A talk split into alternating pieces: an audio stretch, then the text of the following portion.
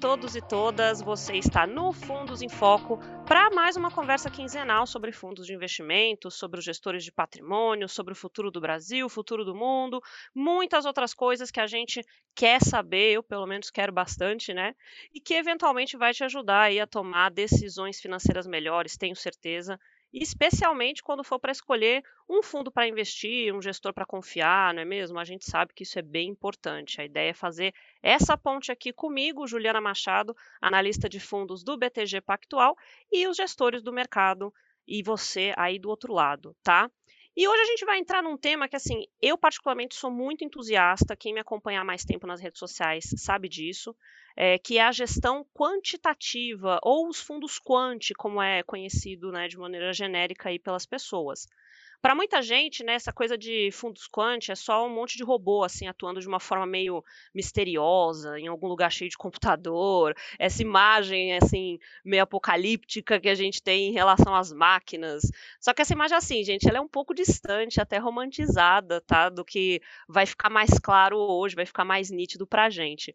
E quem que vai me ajudar nessa tarefa de explicar e na verdade com esse desafio, né, de explicar um pouco desse negócio, trazer aqui para realidade, é o Moacir Fernandes, que é o gestor do fundo Clave Cortex, e por um acaso, Clave Cortex, a estratégia sistemática da Clave Capital, uma gestora que, inclusive, a gente já teve o prazer de trazer aqui no Fundos em Foco. Moacir, seja muito bem-vindo. Como é que você está? Tudo bem? Opa, tudo bom, Juliana? Obrigado pelo convite.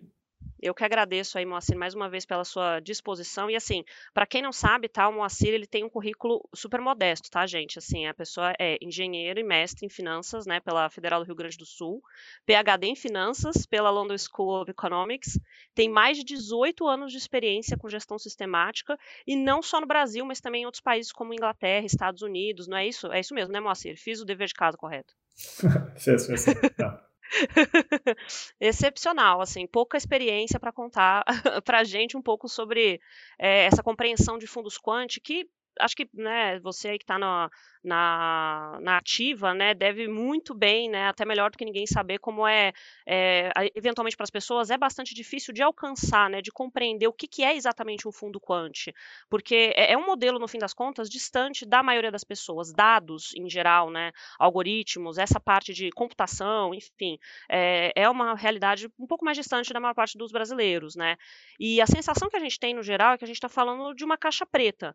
Então, se a gente tivesse que explicar, Moacir, assim, é, é, de modo, do modo mais simples possível, como é que funciona uma estratégia quantitativa, como é que você faria isso? Coisa simples. Bom, é, coisa... para começar, o, o, vamos ver se no final da conversa fica bem claro para todo mundo que não é uma caixa preta, pelo contrário, é uma caixa totalmente transparente, né? né, nesse sentido, né, porque suas regras são bem definidas. O que, que, seria a parte de gestão quantitativa, né, se a gente for ver? A definição seria a aplicação da ciência, ou seja, de de métodos, vai, matemática, estatística, uh, informática, economia, finanças, inteligência artificial, tudo isso no processo de investimento, né? Então, mas tentando explicar o que, que isso quer dizer na prática, né? A gente vai pegar alguma, algumas relações históricas aí que tendem a a, a, prevalecer no futuro, né, a permanecer, e a gente vai se aproveitar dessas relações, né, seja entre variáveis, seja em estratégia de investimento, para criar uma estratégia de investimento sistemática, ou seja, criar regras que vão se aproveitar dessas relações para tentar gerar retorno no futuro. Tá? Então é basicamente isso. Então, por exemplo, então imagina que a gente tenha um exemplo que a gente pode dar, imagina que a gente tenha tendências no mercado, elas tendem a se, se firmar, né? Quando a gente vê uma tendência assim, elas tendem a continuar, né? Por motivos comportamentais ou o que seja, ou, ou se eu ficar exposto a algumas ações com determinadas características, eu tendo a ter um retorno maior que em outras ações ou se eu ficar exposto a moedas, por exemplo, que em países que pagam juros mais altos, eu, essas, essa minha estratégia de investimento tende a valorizar mais do que se eu tivesse em, em outro tipo de moeda e assim por diante. A gente vai ter vários, vários temas, ou seja, várias relações aí que a gente historicamente vê que, que funcionam na, na média e a gente vai se aproveitar disso vai criar estratégias com regras sistemáticas para tentar se aproveitar e, e gerar retorno para o investidor. Tá, então acho que bem simples, uma maneira bem simples. Agora, como no detalhe como é que a gente faz isso, aí sim, pode começar a ficar cada vez mais complicado. Né? Mas eu acho que uma ideia bem simples seria, seria por isso aí. A característica básica do investimento, a, a grande vantagem, ela vem dessa. Quando a gente fala em regras sistemáticas e passado com futuro, né? As pessoas de vez em quando tendem a fantasiar que a gente vai achar um como falou aí, um, robô, um robozinho mágico que não, não vai errar nunca e, e, sempre vai ganhar, né? Meio eu não preciso fazer futuro, mais nada. Né? Exatamente. É, e é isso, isso já, já, já, é um pouco mais fantasioso, pelo menos para grandes quantidades de dinheiro. Né? Isso vem, vem muito do, da própria o conceito de eficiência de mercado. Né? Porque se a gente já encontrasse, por exemplo, dentro das relações que eu, que eu descrevi, ou qualquer outra que a gente vê no passado, alguma coisa que eu tivesse uma vantagem muito grande, né? o que, que ia acontecer? todo mundo ia acabar percebendo essa, essa oportunidade, ia pular nessa oportunidade e essa vantagem ia desaparecer rapidamente. Os preços iam se ajustar e a gente não teria mais.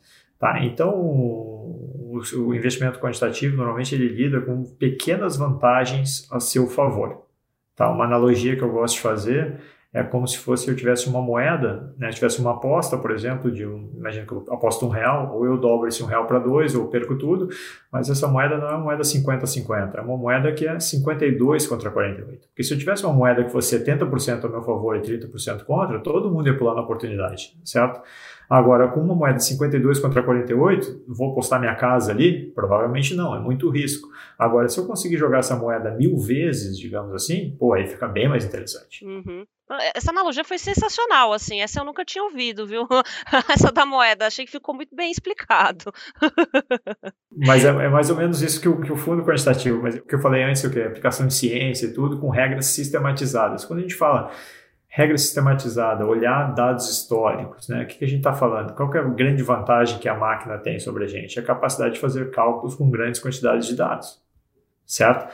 Então, nessa analogia da moeda que eu fiz, basicamente, eu não vou querer apostar minha casa toda, mas se eu dividisse minha casa em mil pedaços, por exemplo, ia ser um, um trade super interessante né? Porque se eu tivesse aquela vantagem contra 52,48 lá dos grandes números, eu basicamente ia ganhar esse, esse diferencial 24% a meu favor, com risco extremamente baixo. Então, o fundo gente tem que fazer, mas eh, o ser humano não consegue fazer isso com. Como é que a gente faz isso? A gente faz isso com vários mercados ao mesmo tempo, certo? E com vários tipos de estratégia, como se eu estivesse rodando vários tipos de moedas em paralelo né, para tentar fazer isso. E o computador, nesse sentido, é fantástico. Né? Então, a gente pega a tecnologia a, nosso favor, tanto para analisar os dados quanto para operar, e aí, com isso a gente faz um, consegue gerar esse conjunto de estratégias aí descorrelacionadas, e o bacana disso para o investidor, né, apesar de ter uma incerteza bem grande, trade a trade, no caso do, do fundo quantitativo, o final do processo eu vou ter uma estratégia totalmente descorrelacionada com os demais instrumentos de mercado.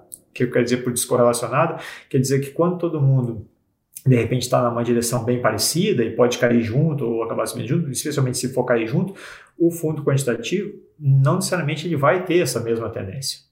Né? E aí a gente tem uma diversificação de portfólio eficiente e com isso, especialmente em períodos de incerteza, é fantástico. Com certeza. E isso é verdade mesmo, que se você abre ali de fato ali uh, os fundos quantitativos, né, não só o Clave Cortex, mas vale também para outros do mercado, claro, a execução vai mudar muito, né, porque cada, cada engenheiro, cada pessoa ali pensando e construindo algoritmo vai depender muito dessa capacidade ali de juntar essas coisas, né, de, do produto final, como ele vai sair. Mas se você for olhar realmente a descorrelação do, com o mercado, assim, é, é super, é, é, é bem relevante, né, e justamente para aproveitar esses 52, 48, que são as assimetrias que não são tão, tão fáceis de você observar, né? Não são tão fáceis de você operar no momento correto, que eu acho que esse é o, a grande sacada, né, do fundo quantitativo, eventualmente enxergar a tendência ali quando ela está se formando. É, e além disso, você tirar ali aqueles vieses comportamentais que a gente sabe que tem, né? Quem dirá o investidor ali que está sentado do outro lado, vendo que ele sobe e desce todo dia das ações. E, inclusive, até ia te perguntar, né, Moacir, sobre isso, porque muita gente tem a ideia de que a gestão quantitativa ela se opõe à gestão tradicional. É correto a gente falar isso? Não, não, não. Várias perguntas, perguntas, né? Um é melhor que o outro, né? O que, que eu faço? Né? Na verdade, elas são complementares, no sentido que, como eu estava falando, como, como, o tipo de, investimento, de processo de investimento ele é diferente. Né? E essa é a beleza. Por ser diferente, é a mesma coisa falar a capacidade do, do, do homem e da máquina. Então, tem, tem certas coisas que a máquina vai fazer melhor que a gente, especialmente quando se lida com grandes quantidades de informação e cálculos. Certo? Agora, tem certos tipos de análise né? Que, que, o, que o ser humano, que a máquina ainda não chegou lá, o ser humano é, é bem superior. E a mesma coisa acontece para o tipo de investimento. Quando a gente combina esses dois, né, a, a gente consegue aproveitar que tem, tem dois, dois tipos de estratégias que elas são, de novo, a palavra-chave é, é descorrelacionadas. Descorrelacionadas, por que, que é descorrelacionado? Porque são maneiras diferentes de, de analisar, são problemas diferentes que, que eles analisam, né? Então, fazendo uma analogia, por exemplo, se a gente pegar interpretação de cenários, qual que é o impacto, qual que é o impacto uh, de, um, de um novo governo agora que vai vir, candidato A ou B, que está mais provável que, que, que, seja eleito, qual é o impacto que isso tem na economia, né? qual é o impacto de repente tem uma votação sendo né, no Congresso, se for aprovada ou rejeitada, qual é o impacto que tem para determinado setor. Se, se eu tenho algum zoom, zoom, zoom de briga societária em determinado tipo de empresa, esse tipo de análise o quantitativo não vai conseguir fazer. Né? Para conseguir fazer, o que, que, eu preciso? Agora, onde que o quantitativo é melhor? Quando eu tenho análise que depende de vários dados, certo? E eu tenho histórico rico e consistente que eu consiga replicar.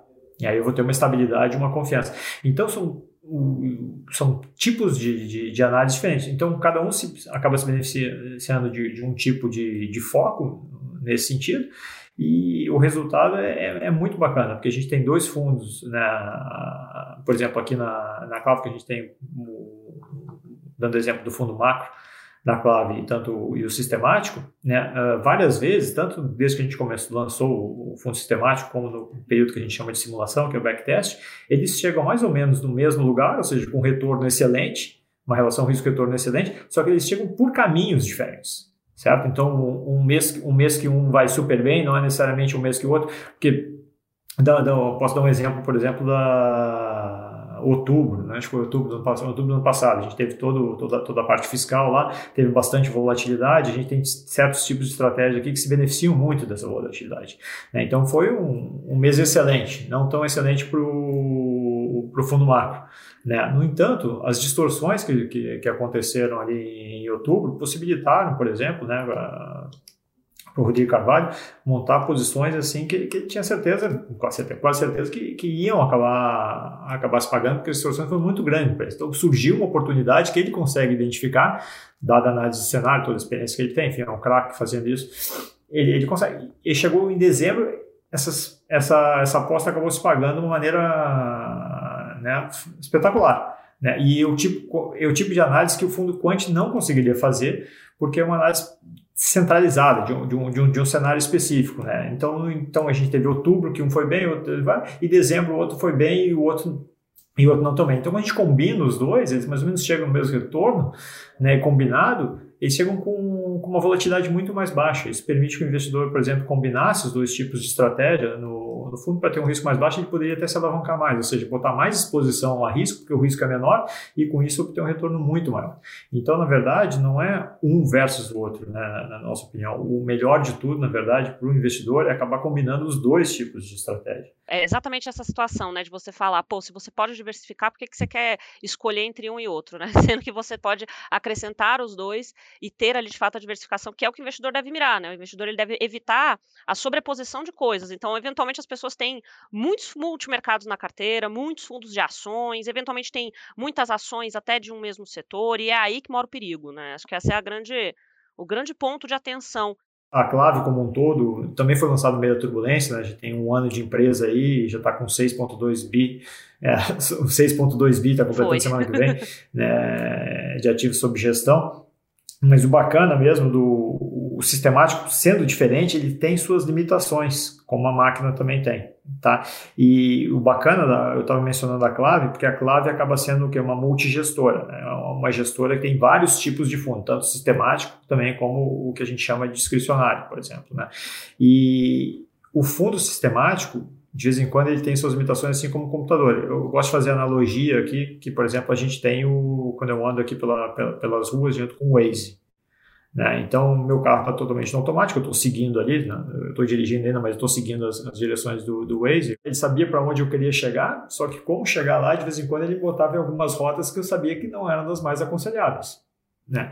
Então a reta, a, a rota estava traçada correta, mas eu falo, não, por aqui, meu amigo, vai me desculpar, mas aqui eu não entro, né? Eu vou dar uma volta, por... não, é, pode, pode ser que dê, não sei, mas é um risco que não vale a pena. E o quant, ele, ele, por ser totalmente baseado em dados, histórias também, ele também pode cair no, num tipo de armadilha que de repente o ser humano pode, pode acabar evitando. E eu tava, eu estou mencionando esse exemplo porque além da, da combinação que o, que o investidor pode fazer da, das duas estratégias de investimento, aqui dentro da casa a gente consegue se beneficiar dos dois tipos de, de inteligência, digamos assim, né? das vantagens, dois tipos de gestão. Né? No caso, por exemplo, de ações, né? se, eu, se eu tenho uma, alguma empresa, uma lista de empresas né? que pode estar sendo rumor de, de M&A, né? de reestruturação societária, de algum um evento na justiça, alguma coisa assim, que o Quant não consegue pegar, a equipe de gestão de ação, ela, ele faz esse screen diariamente dessas ações. Então, eles sabem exatamente o que está acontecendo, digamos, na um zoom, zoom, zoom na Faria Lima ou no Leblon, todo mundo sabe, mas o Quant não fica sabendo. Aqui a gente tem uma lista. A gente consegue, nesse caso, combinar uma estratégia, por exemplo, que, que chama long short de, em bolsa, que a gente fica exposto a ações compradas, né? a gente fica long, né? comprado em ações e vendido as ações que a gente acredita que vai cair, mas a gente não tem acesso a esse tipo de informação. Mas aqui dentro da Claro, por exemplo, a gente tem. Então a gente consegue combinar na construção do portfólio, a gente consegue excluir da nossa lista algumas ações que podem estar sofrendo um risco de um evento que a gente chama de cal, um evento bem significativo que a gente não consegue capturar. Com isso, é, voltando à analogia da moedinha lá de 52 contra 48, é como se eu estivesse fazendo o quê? Como se eu tivesse se eu não tivesse tirado essas ações da lista, é como se eu tivesse apostado umas 20 fichas, digamos assim, em uma rodada só, que eu não tenho nenhuma vantagem particular. Mas aqui dentro da casa a gente tem. Então, quando a gente consegue combinar isso, a gente consegue também mitigar um pouquinho esses efeitos. Espero que a gente possa voltar a se falar, é, Moacir, numa, numa próxima oportunidade aí para continuar comentando sobre é, novos desdobramentos, né, mais crescimento do fundo, enfim, novas, novas rentabilidades, outros assuntos e falar também sobre o uso aí de volatilidade a nosso favor. Acho que todas essas partes são sempre muito interessantes aí para o investidor. Queria te agradecer muito mais uma vez pela participação. Tá bom, obrigado, Jean, eu que agradeço. E eu queria também aproveitar para agradecer você, ouvinte, que está aí do outro lado, ficou conosco até aqui. Não se esqueça de ouvir os nossos podcasts que estão todos lá disponíveis, bonitinho para você poder escutar. E não se esqueça também que daqui a 15 dias eu volto para a gente continuar aqui com as nossas conversas sobre fundos de investimento, sobre gestão de patrimônio, que eu tenho certeza que você sempre vai gostar. Um grande abraço e até lá.